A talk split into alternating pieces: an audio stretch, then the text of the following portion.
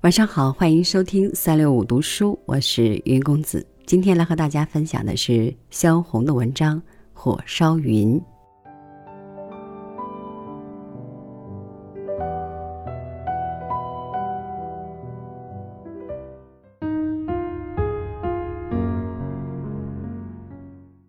卖豆腐的一收了市，一天的事情都完了，家家户户都把晚饭吃过了。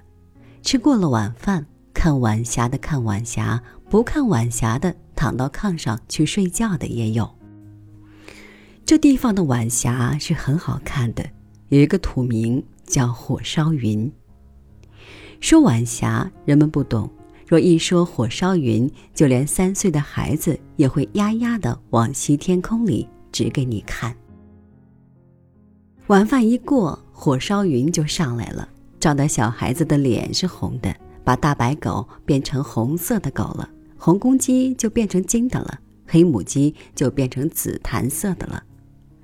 喂猪的老头子往墙根上靠，他笑盈盈地看着他的两匹小白猪变成小金猪了。他刚想说：“他妈的，你们也变了。”他的旁边走来了一个乘凉的人，那人说：“您老人家必要高寿。”您是金胡子了。天空的云从西边一直烧到东边，红堂堂的，好像是天着了火。这地方的火烧云变化极多，一会儿红堂堂的了，一会儿金洞洞的了，一会儿半紫半黄的，一会儿半灰半百合色。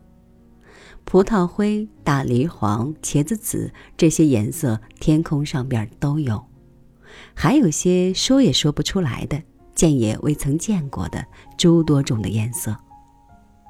五秒钟之内，天空里有一匹马，马头向南，马尾向西。那马是跪着的，像是在等着有人骑到它的背上，它才站起来。再过一秒钟，没有什么变化。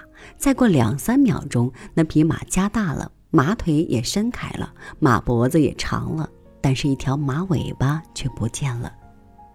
看的人正在寻找马尾巴的时候，那马就变迷了。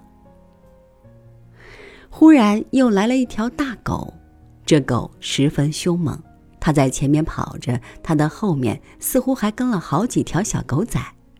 跑着跑着，小狗就不知道跑到哪里去了。大狗也不见了。又找到了一个大狮子，和娘娘庙门前的大石头狮子一模一样的，也是那么大，也是那样的蹲着，很威武的，很镇静的蹲着。它表示着蔑视一切的样子，似乎眼睛连什么也不睬。看着看着的一不谨慎，同时又看到了别一个什么。这时候可就麻烦了，人的眼睛不能同时又看东又看西，这样子会活活把那个大狮子糟蹋了。